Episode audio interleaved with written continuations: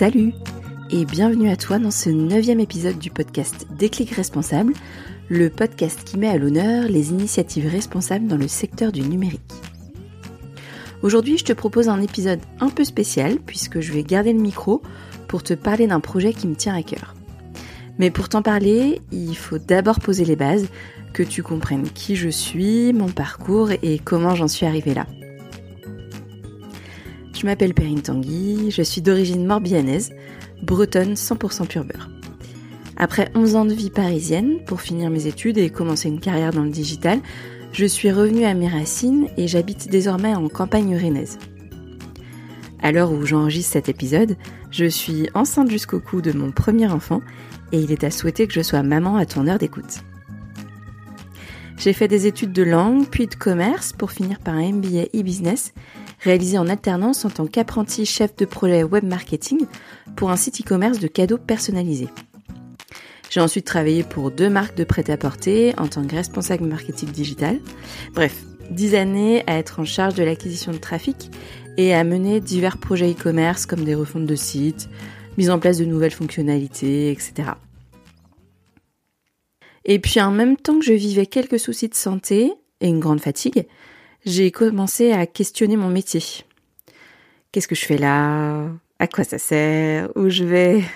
Est-ce que ça me plaît vraiment? Bref, tant de questions qui sont restées sans réponse quelques mois, le temps de prendre le temps de me reposer, de prendre du recul et de faire le vide pour pouvoir éclaircir mes pensées. C'était aussi le temps d'une remise en question globale, pas seulement professionnelle, je commençais à m'intéresser au changement climatique, aux modes alternatifs de consommation alimentaire, de la mode, des cosmétiques. Et puis, puisque je questionnais tous ces secteurs, n'était-il pas normal de questionner également le secteur du numérique dans lequel je baignais depuis de nombreuses années? Questionner, s'informer pour mieux s'orienter. Et ma boussole m'a guidée vers greenIT.fr et Frédéric Bordage. J'ai d'abord lu son ouvrage Sobriété numérique, les clés pour agir. J'ai ensuite assisté à une conférence où il présentait le rapport du collectif sur l'empreinte environnementale du numérique mondial. Je vous la fais courte parce qu'en plus Frédéric est l'invité du septième épisode.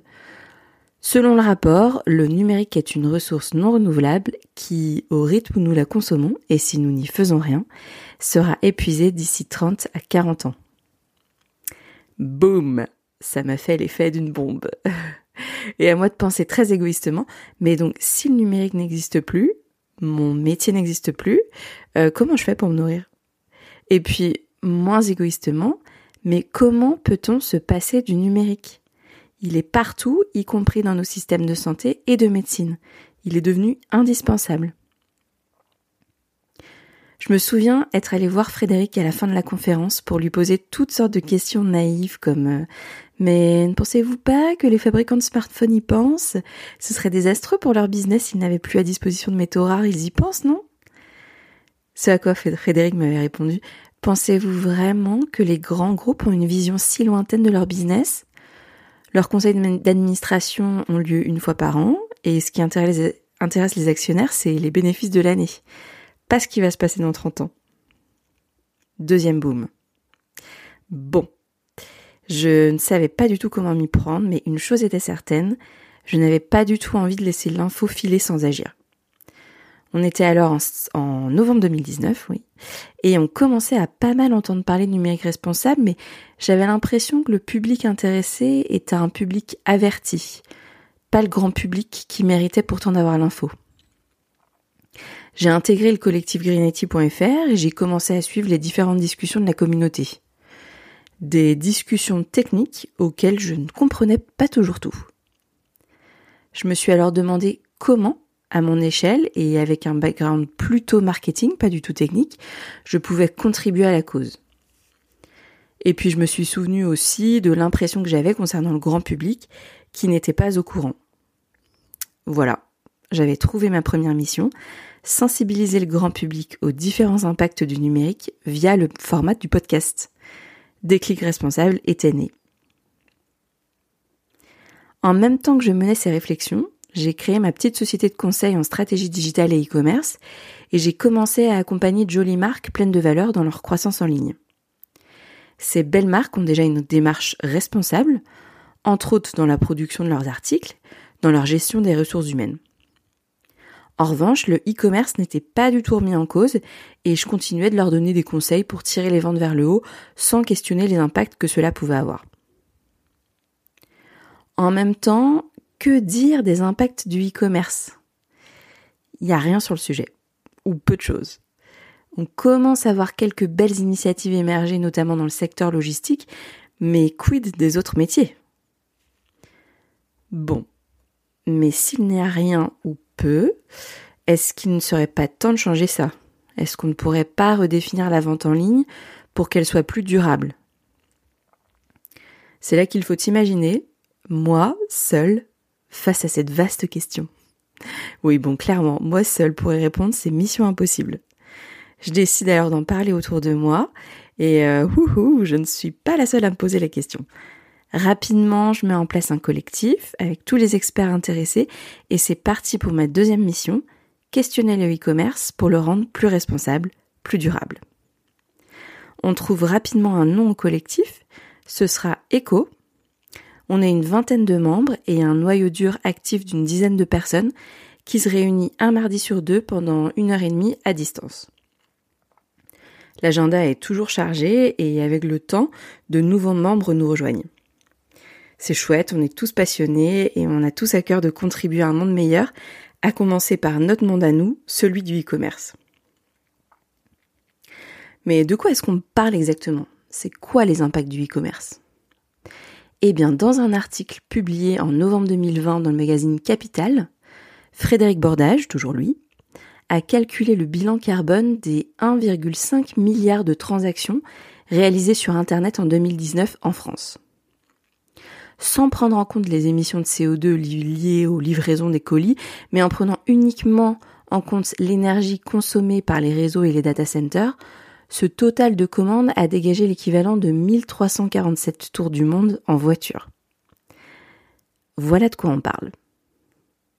Du coup, les missions qu'on s'est données avec Echo, c'est d'éveiller les consciences des professionnels du e-commerce sur un sujet qui n'est peu ou pas évoqué aujourd'hui dans le secteur, de sensibiliser et de donner une liste de bonnes pratiques, de répondre au paradoxe des marques qui ont déjà une démarche responsable dans leur offre, mais pas encore dans leur modèle de distribution, et enfin de combattre le greenwashing en dissociant les actions e-commerce à vocation durable des effets d'annonce des grandes marques sur le sujet de l'environnement. Rien que ça. et comment on s'y prend pour remplir ces missions? Eh bien, par de la recherche dans un premier temps, questionner, s'informer, pour mieux s'orienter toujours. La recherche entre nous, c'est bien, mais en partager les résultats avec tout le monde, c'est encore mieux. Nous travaillons donc sur la rédaction d'un livre blanc qui regroupera toutes les bonnes pratiques que nous sommes en train d'identifier. Et pour aller encore plus loin dans la démarche, nous illustrerons ces bonnes pratiques via un site e-commerce factice. Bref, de beaux projets et du pain sur la planche. Tu auras remarqué que comme je n'ai personne pour m'interviewer, je me pose les questions à moi-même, la suivante étant quels seront les sujets abordés J'ai demandé à quelques membres du collectif d'y répondre histoire de varier un peu les plaisirs et on commence par écouter Adeline Gabet qui est notre experte en marketing digital. Quand on parle de marque, marketing et communication, les sujets abordés sont multiples. Dans la thématique marque entreprise, on peut par exemple se demander comment attester de son engagement en tant que marque responsable, comment on fait son bilan carbone, les différents labels et notamment la certification B Corp, la politique RSE d'une société. Et puis on posera également la question de la compensation carbone et les initiatives de plantation d'arbres qui se multiplient. Euh, on va pas oublier aussi les sujets de diversité, d'inclusion, de parité. Ça nous semble important à traiter également dans cette logique de responsabilité sociale et pas seulement environnementale du e-commerce. C'est d'ailleurs un, sujet qui touche aussi à la communication d'une marque dans les messages qu'elle diffuse. Euh, dans cette thématique, on va questionner par exemple le ciblage et la fréquence de la communication, euh, comment on mesure l'empreinte environnementale euh, de la publicité, le poids des vidéos, euh, les techniques marketing et les dark patterns qui ont tendance à manipuler l'utilisateur dans une logique d'économie de l'attention, et puis aussi la question des algorithmes qui peuvent enfermer l'utilisateur dans ce qu'il connaît déjà. On, aura beaucoup de solutions proposées comme l'éco-conception des campagnes display, des newsletters, le slow content, l'impression des supports papier chez des imprimeurs locaux, etc. Et puis enfin, on va questionner également les métiers d'acquisition de trafic. Quels canaux privilégier Comment use-t-on des publicités ciblées Facebook ou Google sans en abuser? Est-ce que je collecte les données d'utilisateurs de façon légale? On pense évidemment au RGPD, mais également éthique. Euh, quelle transparence j'accorde à l'utilisation de ces données vis-à-vis de mes utilisateurs Quelle durée de vie pour ces données Quelle méthode de tracking et d'analyse de données et puis enfin, comment faire une évaluation responsable des outils d'analytics comme Google Analytics ou Matomo. Bref, il y a vraiment tout un panel de sujets relatifs à la marque, au marketing et à la communication quand on fait du e-commerce. Questionner le marketing, c'est aussi rapidement questionner le web design, le design en général. Je te propose d'écouter Lynn de Carnet, designer aguerri. Quand on parle de design responsable, on pense tout de suite à l'économie, au design de l'attention. On va aussi penser à l'optimisation des contenants et du contenu, que ce soit pour euh, euh, le travail de vidéo, de l'image, de l'illustration, euh, même le choix des polices sur le web qu'on va utiliser. on va aussi penser à l'éco-conception des newsletters, ce que Adeline évoquait juste avant. Euh, mais euh, le design, ce n'est pas que ça dans l'e-commerce. On a aussi toute une partie qui englobe euh, le packaging, par exemple. Donc, on va se poser la question de dans quoi est-ce que j'emballe mes produits pour la livraison? Est-ce que je vais plutôt me diriger vers des colis réutilisables? Est-ce que je vais travailler avec du carton recyclé? Comment faire pour travailler avec des acteurs locaux, des imprimeurs locaux qui vont aussi choisir de travailler avec des encres qui soient plus euh, adaptées à l'environnement, euh, qui soient plus respectueuses euh, de l'environnement. Et aussi à toute la question de comment est-ce que je peux minimiser les déchets. Aujourd'hui, on reçoit souvent une boîte énorme pour un tout petit produit à l'intérieur, et donc il y a toute cette question de comment optimiser le contenant pour que voilà pour que ce soit beaucoup plus adapté à l'objet qu'on envoie. Euh, donc toutes ces questions-là, il, existe déjà un, un super collectif qui s'appelle les designers éthiques, qui pose euh, déjà beaucoup de questions euh, et apporte des réponses pour un design plus responsable sur le web. Et donc euh, l'idée pour nous, c'est pas de réinventer la roue, mais plutôt de reprendre leurs travaux et euh, de les mettre à la sauce e-commerce en les adaptant vraiment à ce secteur-là et en y ajoutant forcément des choses. voilà. Donc c'est ce qu'on va tâcher de faire dans ce livre blanc. Le e-commerce, c'est aussi et avant tout un site. Et je laisse la parole à Thomas Lemaire, notre monsieur technique. Avant même de penser à la communication autour de son activité e-commerce, encore faut-il que la maison tienne debout, que les murs existent, en résumé que le site soit construit. Aujourd'hui, on a la chance d'avoir des nombreux professionnels et spécialistes qui ont réfléchi à faire en sorte que l'impact des sites web soit minimisé en termes de ressources nécessaires à son bon fonctionnement. On a par exemple le collectif Conception numérique responsable qui a sorti une liste de 115 bonnes pratiques pour l'éco-conception d'un site web. Parmi ces bonnes pratiques, on y trouve les principes de simplicité, frugalité fonctionnelle, des questions sur les choix de l'architecture technique, des bonnes pratiques pour optimiser lors de la phase développement, mais aussi des bonnes pratiques lors de la mise en place de l'hébergement. Nous allons transposer ces bonnes pratiques au e-commerce tout en ayant du recul sur leur pertinence dans ce contexte. Nous allons sûrement aussi compléter avec d'autres plus spécifiques à un site e-commerce. Nous allons essayer également de donner des clés pour comparer les différentes et principales plateformes e-commerce comme Shopify, WooCommerce, PrestaShop, etc., sans oublier d'avoir un regard sur le site sur mesure.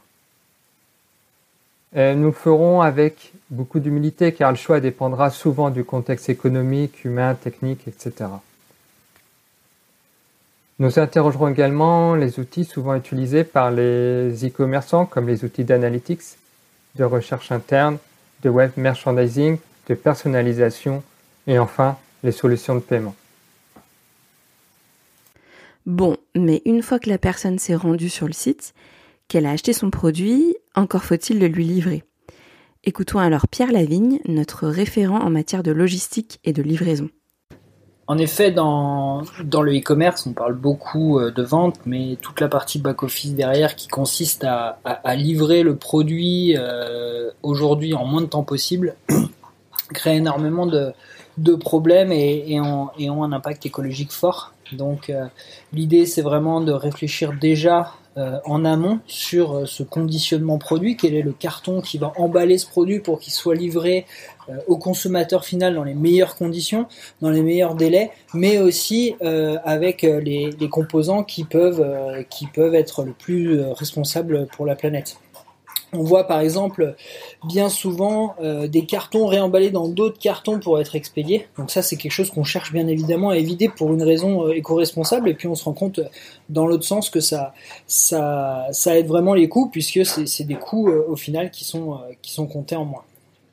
Et puis derrière, une fois qu'on a, on a, on a planifié ce, ce packaging, il y a tout l'aspect livraison. Euh, on sait qu'aujourd'hui, la convenience de la livraison en 24 heures, euh, de la livraison gratuite qui plus est, euh, et sous toutes les, sous, sous, à toutes les distances différentes, ça crée beaucoup de problèmes. Euh, pour que le consommateur final soit satisfait et qu'il soit livré rapidement, on fait partir des camions à vide, euh, on fait partir des envois qui coûtent souvent très cher via du fret aérien pour les distances internationales au lieu d'un fret ferroviaire ou maritime qui lui va mettre beaucoup beaucoup plus de temps. Donc il y a vraiment une différence tant sur l'aspect supply que sur l'aspect livraison au consommateur final.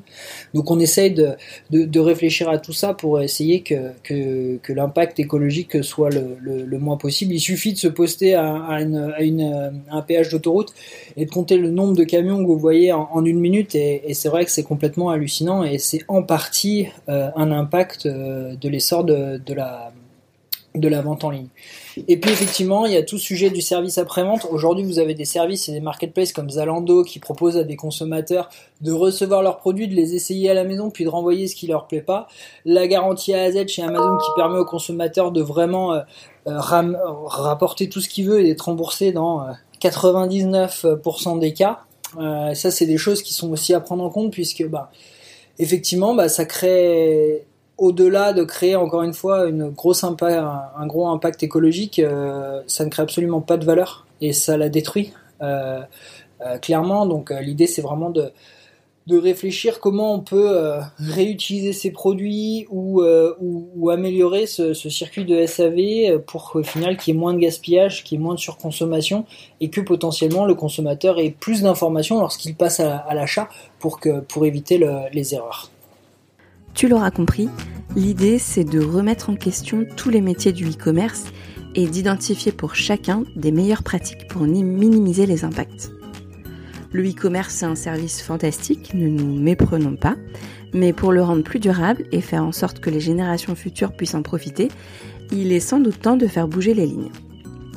Si tu es toi-même expert en e-commerce, que ce soit en logistique, infra, marketing, que tu sois dev, chef de projet, product owner, expert UX, et que le sujet te parle, sache que les portes du collectif sont grandes ouvertes. N'hésite pas à me contacter pour plus d'infos ou à te rendre sur le site du collectif e-co-responsable.com. Si tu ne travailles pas dans le e-commerce mais que tu te sens concerné en tant que client, tu peux aussi nous écrire et nous partager ton avis, tes frustrations, tes joies et tes peines. On sera content de les lire. J'espère que cet épisode un peu spécial dans le format t'a plu et t'a donné quelques pistes pour réfléchir à ta consommation en ligne. D'autres épisodes de ce podcast arrivent bientôt avec des sujets tout aussi passionnants. Pour te tenir au courant, n'hésite pas à me retrouver sur LinkedIn sous Perrine Tanguy ou sur le compte Déclic Responsable d'Instagram. Enfin, si tu as aimé cet épisode, n'hésite pas à le partager et à mettre 5 jolies petites étoiles sur Apple Podcast. Je te souhaite de passer une belle journée. N'oublie pas d'adopter des gestes simples de sobriété numérique, comme questionner ton choix de site pour tes achats en ligne et bannir à jamais la livraison express. à très vite.